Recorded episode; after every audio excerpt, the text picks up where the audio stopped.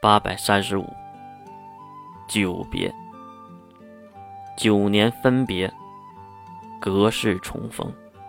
金龙透高台之上，目送了月一行人。当然，远处也有童胖子在看着。至于这个奇怪的小队伍路上遇到了什么危险，那金龙透口中的危险就不从得知了。重新的踏上旅途。小强也是撒了欢的开着新车，无论是性能还是配置，都比后面这个高了不知道多少。毕竟一个是战斗型的房车，一个是舒适型的房车，一个是为了生存，一个是为了享受。还好就是车上都带有车载的无线电，不然小强就把后面的车远远的甩在身后了。当然不是刹车时开的慢。而是照顾了艾丽森这个大小姐而已。大概又行驶了一天，第二天的凌晨，六个人聚集在后面的房车中吃着早饭。今天的也很好吃啊。这客气的话是牧师说的，毕竟人家还有涵养和教养在。至于埋头喝汤的小强，却有些心不在焉。怎么了？月看出了门道，转头看向坐在自己身边的小强。小强也是放下了手中的烤太岁，把目光从窗口挪了回来，然后才回答：“嗯，看上去再走半天就应该能看到中帝国了。不过好奇怪呀！”小强说的奇怪，牧师是没明白的，只有开过房车的人，那月才懂。那就是路上没有看到一个商队或者是泾河猎人，这几乎是不可能的，因为中帝国是国家级的移动都市，上下城的时候，地面等待的房车会多到密集恐惧症都会犯的，而现在已经快到达目的地了，怎么可能一个活人都看不到？就犹如小强说的一样，好像好奇怪。我们是不是走错路了？很明显，越是懂得其中的道理，越才问出这些。小强也是挠了挠头，不知道啊，毕竟一点参照物都没有，都是靠经验。要问我有没有走错，我也不敢确认，还得走上半天才能知道。小强的不确认让大家都是面面相觑，可是越知道小强是没有走错的。那为什么路上没有人呢？我们也不差那半天的时间。不管是经河还是补给，再跑两个月都没有事的。嗯，说的也是。小强点了点头。其实这话不假，现在容错的程度还是很高的，即使走错一两条路还是没事的。哎，想这些干嘛？走吧。擦了擦嘴。拿上没有吃完的太岁，戴上防毒面具就下了车。剩下的残局就交给了三位女孩子。还好的就是三个人都没有任何的怨言，而是开心的一边聊天一边收拾。休息了片刻，趁着冰冷的阳光，继续开始了旅途。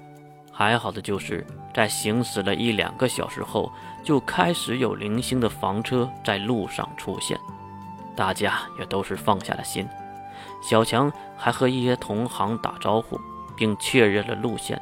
原来自己是没有走错的，这里就是中帝国的停城之处。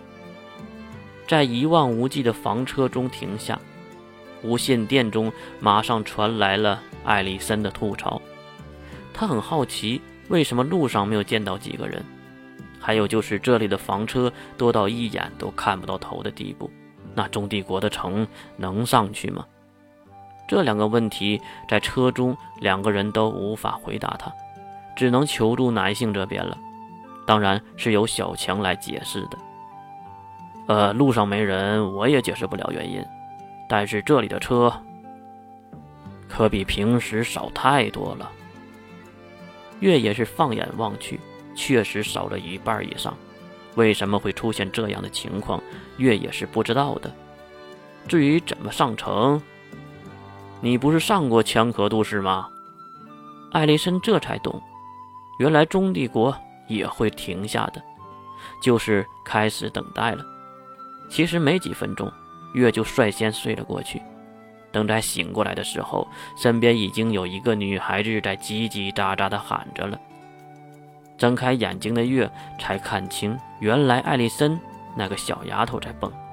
她在车中来回蹦跳，还喊着自己的名字。月朦胧地睁开眼睛，看向车外，第一眼就看到了车门是开着的，连忙坐起身，这才明白过来，原来自己已经上了城，车就停在了下城区的停车场中。小主，杀生石连忙过来搀扶月，拉着杀生石的手臂，月站了起来，看向还在叽叽喳喳的艾丽森。